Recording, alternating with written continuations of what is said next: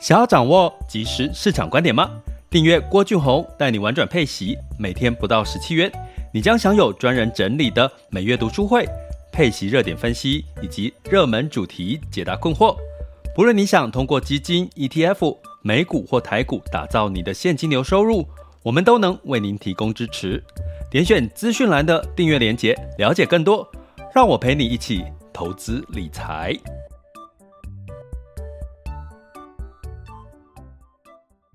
各位亲爱的学员以及听友们，大家中午好、下午好、晚上好。今天是二零二三年的这个十一月一日喽，又来到了十一月的时间了。那十一月呢，其实应该在最后的两个销售旺季哈，因为十一月份会有双十一，十二月份是圣诞节的这个假期，那圣诞节的长假了哈。那在第四季我们有提过，是一个基本面挂帅的一个季度哈。那我们来看，今天要聊一聊这个配息 ETF 的事情。那我们曾经有在之前的几集有提点到配息 ETF 有一个机会跟一个风险，今天有点像是在提到它的风险呢，似乎有发生的一个情况哈。也就是说，我们在讲这个零零五六零零七。这个八七八啊，基本上都是市值最大的几家公司，对不对？那在这个市值大的几家公司呢，基本上我们有看到了，当资金散户呃不断的去加码这个零零五六零零八七八这些这个呃国民 ETF 的时候。你会看到呢，这里面持有的这些个股呢，也跟着翻涨之外呢，也带来 ETF 在今年上半年有一个不错的表现吼。那这样的情况呢，是一个机会哦。我们就是说，大者越大，大者恒大吼。那可是呢，我们有观察到一个现象吼，也就是零零五六跟零零八七八，他们比较，比如说以零零五六来讲。它比较高度集中在比较类这个 AI 的这个类股哈，所以也就是代表什么？其实成也 AI，败也 AI 哈。所以如果说在这个 AI 很强势的时候，你会看到零零五六哈、零零八七八之类的，在今年的呃上半年表现的都还不错哈。那原因就是当 AI 就就那个是一个。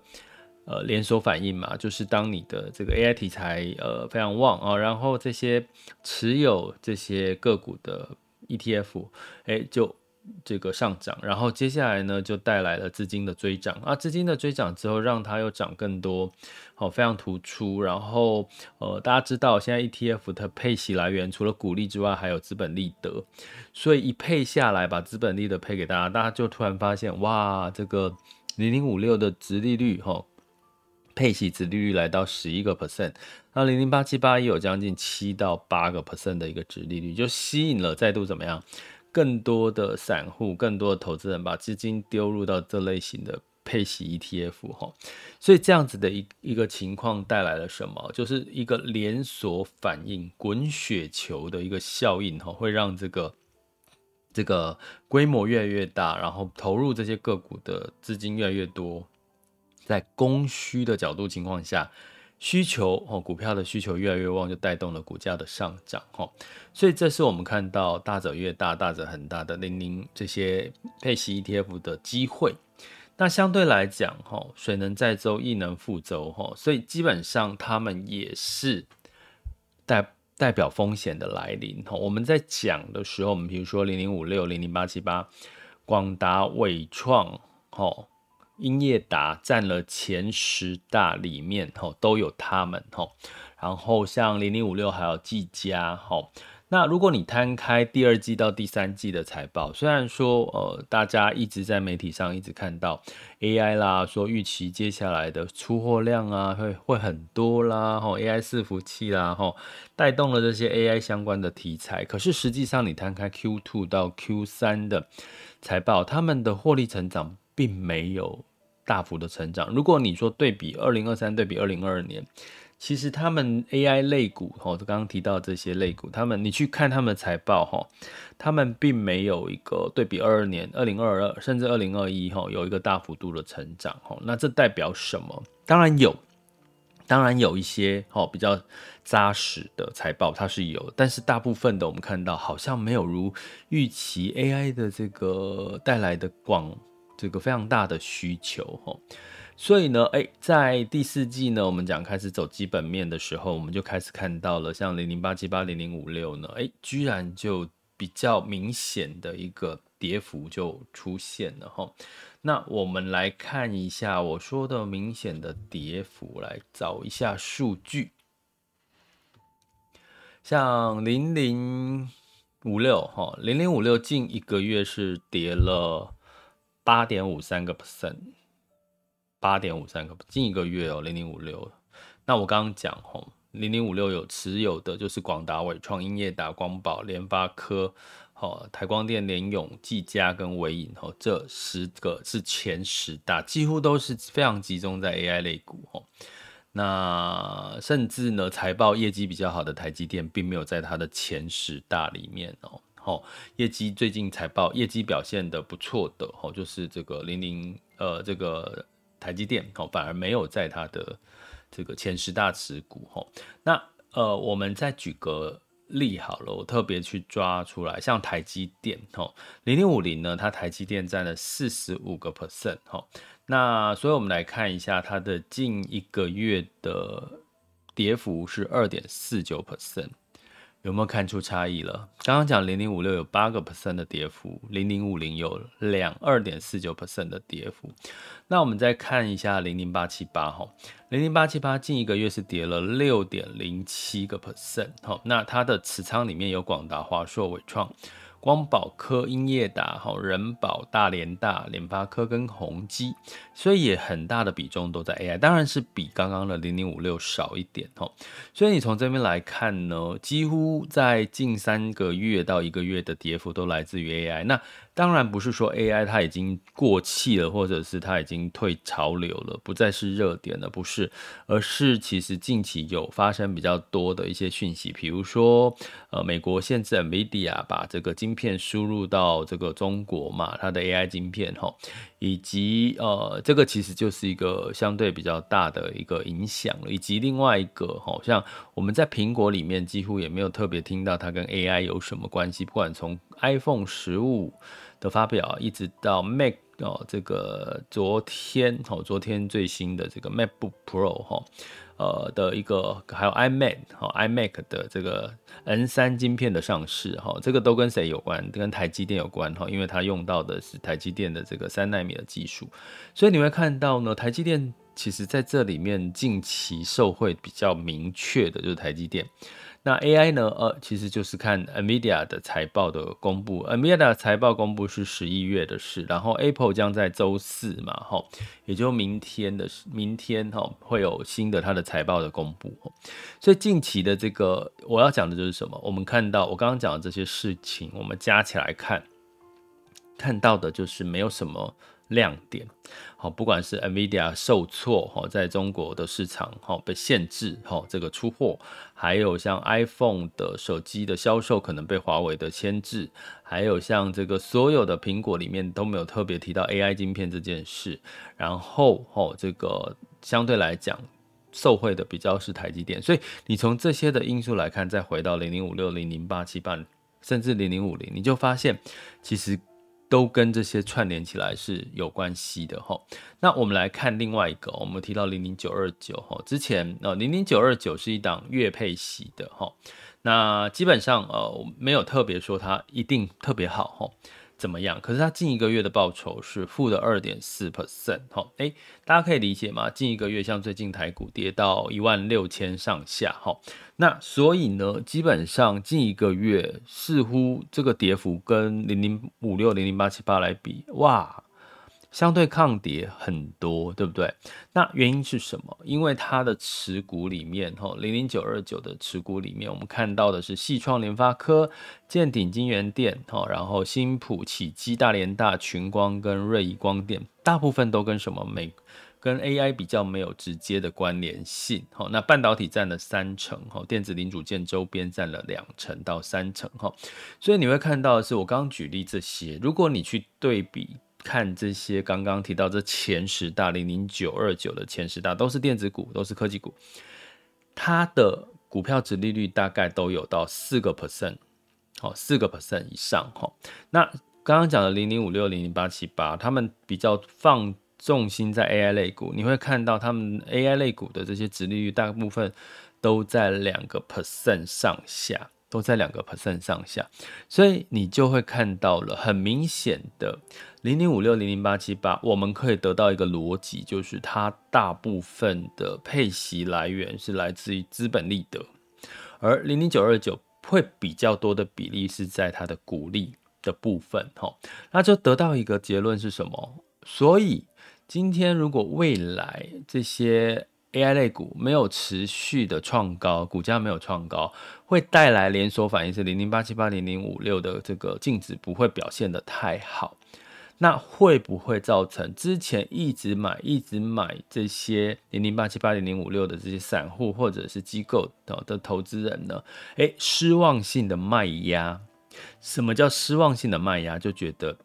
他不再看好。你压住 AI 这件事情的力度，所以开始哎、有些就觉得好吧，那我上半年赚钱，我开始年底嘛，我就获利了结，获利了结，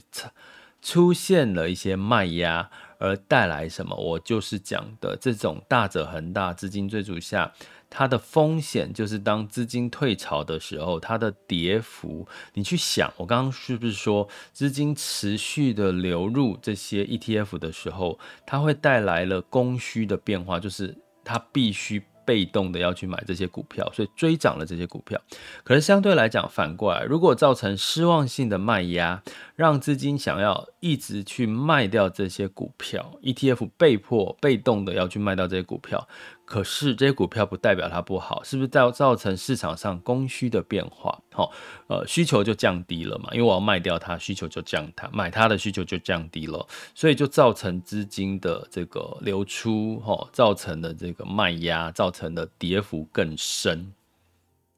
这就是它的风险。所以我今天要讲的是，诶，零零五六零零八七八零零九二九，我讲涨跌幅，其实我要讲的是什么？看什么条件？到底这些资金有没有在撤出这些 ETF 零零五六零零八七八之类的？诶，好险的是，好消息告诉各位，大家可以从媒体看到，在近期哈，这个呃资金是持续的哈。越跌越买，越跌越买，没错，你没有听错哈，就是呢，基本上呢，呃，虽然零零五六零零八七八呢，可能跌的呃这个修正的比较多哈，近一个月到近三个月，可是呢，你会看到媒体告诉我们的哈，持续的哈这个呃资金去加码哈这些的这个呃 ETF，甚至有这个中信银的调查。指出，三十岁到五十岁呢，目前的这个 ETF 已经跃居第三个，他们退休理财的一个呃想要持有的这个标的哈。所以某种程度呢，诶，我要讲的是说，如果你要担心刚刚说，嘿，会不会跌了再跌更多，其实你就看在这个 ETF 是不是转卖转买为卖。转买为卖，哈，那我刚刚告诉各位的讯息，现在是没有这样的一个情况，就是反而越跌，诶，大家越买，哈，就是在这个 ETF，哈，包含散户的这个操作策略里面，哈，所以从这边我要跟各位讲，大家可以稍微安个心，诶，可能这个跌幅不见得会扩大，哈，那所以这个部分就是我们在投资 ETF 大者恒大这件事情，你除了看到它的机会之外，它的风险也很快耶，很快的在上半年是它的机会，下半年这种大者恒大反而变成是它的风险的一个情况了。所以你要怎么做呢？诶，当然就是观察市场的状况之外，不用过度的担心。包含在年底哈，比如说有这个做账行情嘛，哈，这个所有的投信都会想把自己手底下的手呃旗下的基金或 ETF 把它的这个呃这个呃。绩效哈做的比较漂亮一点，所以基本上不容易哈有太明显的这个修正，但是而且我刚刚有提到嘛哈，哎你会看到呢，哎在近期哈这个呃一万六哦可能就跌不下去了哈，在外资持续在卖哦，哦卖台股哦，你会看到汇率哈汇率。汇率的走势是趋贬的。可是呢，呃，你会看到是，哎，可能国内的机构、投信，甚至像一些国安基金，哈，就是这些护盘的一个力道呢，其实是有在支撑着这个台股的走势，哈。那一般来说，哈，在这个机构里面有一个数值数值指数，就是一万五千。八一万五千八以上都算是它的一个相对的一个低点哦，哦，所以呢，基本上从这个角度来看，其实大家也不用特别过多的担心，因为毕竟在 ETF，我刚刚讲担心被资金大幅卖出的踩踏行为，目前是没有发生，而且是持续的这些散户持续的加码这些 ETF 哦，所以从这件事情，我要告诉各位，这个条件就是买多开始。呃，当它跌的时候，越多人卖，哎，那你就要担心；当它跌的时候，还有人买，哎，那你就不用特别担心。那如果当它涨的时候，更多人追涨，哎，你可能就就可以知道它可能还有上涨的空间哈。所以其实很有趣哈，这就是呃呃，目前配息 ETF 看到的一些。呃，看起来像是满满的机会，也看到了风险。因为光今天我就看到两档哈新的哈，就是十一月一号呃这个上架的这个新的 ETF 配息 ETF 哈，又在又有新的募集的 ETF，好多哦。可是你会看到这么多的 ETF 全部都投资台股哎，所以最后要提醒各位，你不管是买 A 档零零五六、零零八七八、零零九二九或零零八八八。告诉各位，你全部都是重压台股，所以切记，如果你是退休族群的朋友，哈，切记不要全部都买台股的 ETF，适度的分散到其他国家区域，比如说像景气开始最近，哎。明显走好的，好，我们有提过了，我们订阅学员一定知道，哈，一定知道是我提过哪些其他的新市场啦，或是哪些市场是开始走好，哎，甚至美国，哎，可能是在谷底了，哈，所以呢，适度的去分散你的区域，ETF 也有其他的地区嘛，不是只有台台股，我建议大家分散，尤其你是越接近退休或者是退休族群，不能承担太多风险，真的，不要一昧的觉得所有的事情都不会变。哦，我昨天在这个我们有一个实体课程，哈，我们跟学员聊聊聊聊，讲就是讲课讲到最后得到的结论就是，其实未来的这个世界最大的不会改变的就是改变这件事情，听懂我意思吗？就是未来不会变的，就是。变这件事情就是一直会变的哈，所以建建议大家适度的去呃掌握从市场的整个状况来看你的投资的布局哈，不要不要就是只是用现在看到的台湾台股的状况，然后去判断你接下来。的投资策略，这样其实是很危险的，因为二零二四年是一个很关键的一个转捩点哦，包含啊美国就要降息了，二零二四年应该这个事情是百分之百啦，除非有再有什么其他重大的事件。那这个明年美国开始降息的时候，你到底该怎么布局？你该迎接的是机会，但是会有什么风险呢？以哈战争的情况，中美贸易冲突的情况，美呃台湾的这个一月份总统大选的情况，所有的机会当中一定伴随着风险，所以我们说，唯一不会变的就是改变这件事情，市场永远在变哈，所以呢，从这个事情最近的这个零零五六零零八七八，甚至用零零九二九。帮助大家来看一下，现在的配息 ETF 其实也都配到资本利得了，跟配息基金差不多了。那基本上配到资本利得没有问题，问题是在于当市场没有资本利得的时候，这档 ETF 没有资本利得的时候，你的配息会下降。如果它不下降，那它要用什么配给你了？如果以台股的股利平均是。四个 percent，三到四个本上 percent 上下，那它如果没有资本利得，它配什么给你？这就是你投资配息 ETF 的风险，这就是你该关注 ETF 配息 ETF 的这么这么多，一直如雨后春笋般冒出来的新的 ETF 配息 ETF 的呃的的这个生气当中呢，你必须要知道它的机会很多，可是它的风险就在这里，好不好？涨跌幅，哦，涨跌幅。那呃，同时 跟各位预告，我现在正紧锣密鼓的要完成我配息 ETF 这本书，嗯，所以呢，呃，这个最近我特别关注配息 ETF 很多的事情新闻，然后我在撰写这个逻辑。呃，其实我在写的过程，我还蛮享受，我还蛮享受我现在写书的过程，因为，呃，大家知道哦，有一件事情，大家应该可以体会，如果你要写的东西不是你自己想写的，是别人要你写，你会觉得写得痛苦。可是如果你想写的东西是你很想写，你的体验、你的经验、你看到的事情、你的个案，你所在你周遭所发生的事情，你可以把它写出来。然后你很想让很多人知道，分享给更多人。那这本书，这本书我在写的时候的那种能量，就会就会灌注到这个书里面。所以我其实还蛮期待这本书的上架，哈，在明年的预计啦，明年的三月。所以。呃，这个我们就持续的。如果大家有针对配息 ETF，ETF 有遇到什么问题，或者是你想要问的，或者是分享你自己的个案故事，或者是你周遭的这个故事，哎，欢迎你哦，就是把它呃在我们各个平台哦留言给我哦，说不定我也可以把它写到我的书里面，如果你愿意的话了哈。不过是我觉得一切都是最好的安排。上半年零零五六零零八七八是当红炸子鸡，可是下半年好像出现了不一样的情况，为什么？就请回听今天的这一集的 Podcast 吧。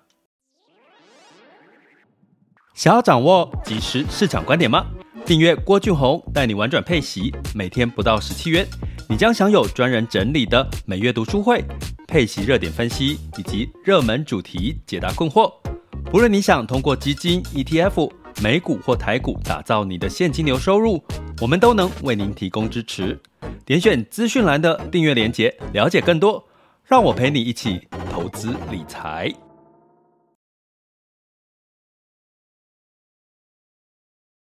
好的，接下来我们进入到二零二三年十一月一日的全球市场盘势轻松聊。首先，我们来看一下，哦，在风险指标部分，今日 VIX 恐慌指数是十八点二五，现在当下 VIX 恐慌指数是十八点一五，十年期美债殖利率是四点九二六四 percent，好，所以你会看到的是什么？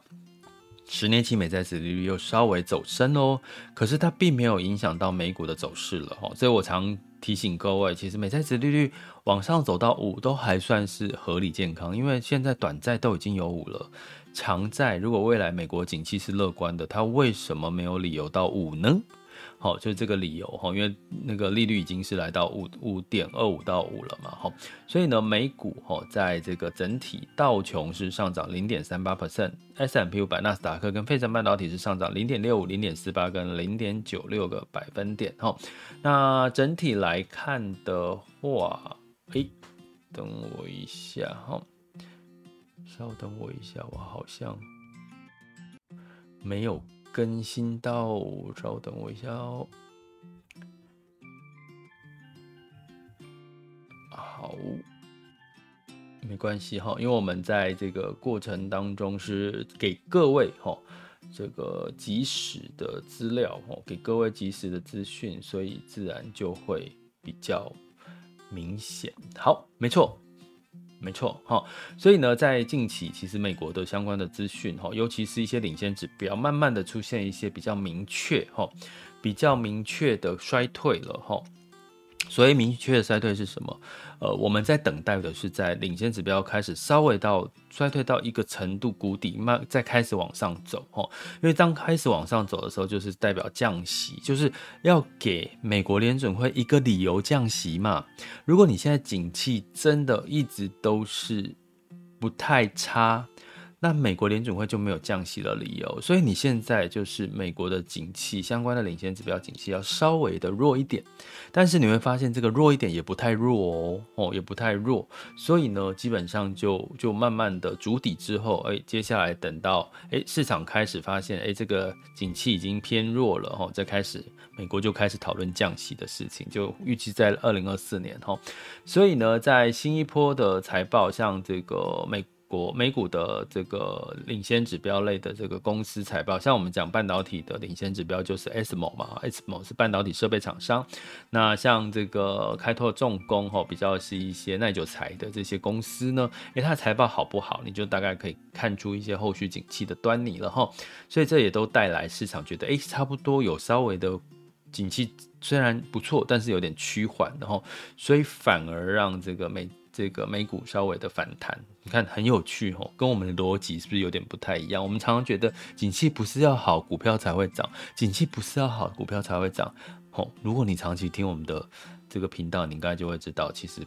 它背后的逻辑是有它的意义的哈。那在欧股呢，普遍也是反弹居多哈。那泛欧六百上涨零点三六 percent。德法分别上涨零点六四跟零点八七 percent，英国下跌零零点零八 percent 哦。那欧洲就是很明显进入到景气衰退的循环，当它就进入到升息循环之后没多久，它就景气就衰退了哈。欧元区第三季经济就开始萎缩了，而通膨也降到两年来的新低哈，所以让欧洲没有再升息的一个需求，甚至升升息的一个几率。这也让什么美元指数就会偏高嘛，因为美元是兑换一篮子像日元啦，像澳币啦，像欧元，所以当这些货币、其他货币都不升息，那美元还在要不要升息的阶段，所以美元就会偏强哦，这也是可以得到一个结论。那在雅股的部分呢，在这个呃上呃周十月三十十月的最后一天，只有一个市场是上涨，就是日经二五是上涨零点五三 percent，那其他的 A 港股呢，其台股哈都是下跌了一到两个 percent 上下哈，那日经二五为什么会收涨？就是因为市场预期，哎，日本开始要收喽，开始要这个调高这个 YCC，就是直直利率曲线控制的这个幅度哈。但是呢，哎，它的调高的预期比较没有市场预期那么多，就是有点。象征性的告诉大家，我要开始紧缩货币，可是他又没有做出那个力道，反而让市场的认为货币这个市场认为，没日元还是偏宽松哈，整整个日本市场哈，央行比较偏宽松的政策，所以带来日元的走贬哈，来跌破了一百五十块，那也带来日股的上涨哈，这个等我们等下来看，我们来看一下目前最新的这个雅股走势，目前时间是十二点二十七分。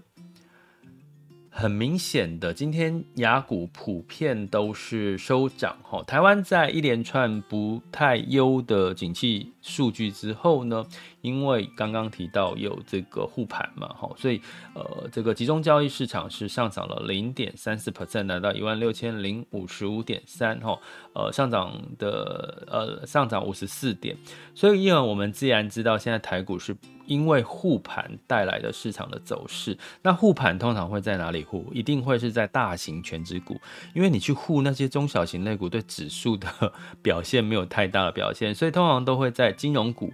还有像这个大型权值股，像台积电这这几种大型权值股里面，沪会比较能够看得出指数的反弹的效果。这个大家可以记住这个逻辑。所以今天的金融股，哦，像台积跟台积电，哦，相对来讲就表现的不错。那柜买指数是上涨零点八六 percent，哦，也带来带动了中小型指数的一个反弹。嗯，我看一下有没有包含这个，呃，有。一点点然后这个 AI 类股哈，其实也小反弹哈。那在这个 A 港股哦，恒生指数呢是小涨零点零四 percent，恒生科技是下跌零点三二 percent，恒生上证指数哈是上涨零点一六 percent，深圳指数是下跌零点二四 percent。因为目前哦 A 股哈上证指数呃中国公布了最新的 PNI 数据哈，十月份的 PNI 数据居然又下滑到五十以下了哈。并没有持续的往上走哈，所以呃市场就对 A 股的表现又稍微的保守一点。日经二五就刚刚提到的哈，日元又走弱了。我们曾经有一集提过，日元走弱其实是有利于股市的走势，跟其他的国家不太一样。我就不多说原因了哈。那如果我们的学员，不太知道这个理由，麻烦就到赖学习群问我好不好？因为我其实都讲过很多次了，我就不再重复讲。那也欢迎大家加我们订阅行列哈，点点选我们各个平台订阅连接，或到网校 school 点 happy to be rich dot com 加我们订阅行列哈。我们其实都会持续的一直在说明啊，就是有时候哈。像我在这几天在上实体课的时候，因为我连续三周嘛上了三次，我发现第一天讲的，的第三天大家都忘记，都还给我了。所以其实学习是这样，有很多东西你要一直重复讲，一直重复讲，一直重复讲，其实他他们大家才会把它记在心里哈。所以日经二五是。今天的雅股市场表现最好的，哦，上涨二点零一 percent，南韩综合指数上涨零点八七 percent，新加坡海峡上涨零点三二 percent，好，所以这个逻辑跟原因其实都已经告诉大家了。那能源的部分呢？十二月份交割布兰特原油期货是下跌了零点一 percent，来到八十七点四一美元每桶，哦，那当然是担心的是以哈战争。那贵金属下跌，哦，十月份交割的纽约黄金期货下跌零点六 percent，来到一千九百九十四点三美元每盎司，哈，那除了有避险需求，可是美元。升值哈，所以带来的这个抑制哈，金价的上涨的抑制。那美元指数来到一百零六点七二，好，刚刚提到美元指数是兑换一篮子欧元、日元，哈，所以日元贬，所以美元指数也反弹。美元兑台币来到三十二点四七喽，美元兑换人民币是七点三一五八，美元兑换日元是一百五十一点六二，哈，所以美元还是偏强，其他的非美货币是走弱，哈，所以整体来看呢，你从汇率。大概也可以看出一些端倪呢。美国的经济真的比较强一点呐，不是说强啊，比较好一点呐。美国的经济，那像这个非美货币市场的经济就各自表态喽。哦，那呃，但是还是有景气不错，但是台湾就不是，台湾正在景气衰退的阶段。可是大家也不要觉得，哎，可能觉得，哎，我怎么好像在唱衰台湾？不是，而是景气是一个循环，它总是会有。强的时候会有好的时候，所以当然就会有弱的时候。当你弱的时候，稍微休息一下，它才有再反攻的一个机会。所以这个市场的涨和跌，大家都要平常心看待，好，它永远都是正常的，都是对的，好吗？这里是郭俊宏，带你玩转配息，给你及时操作观点，关注并订阅我，陪你一起投资理财。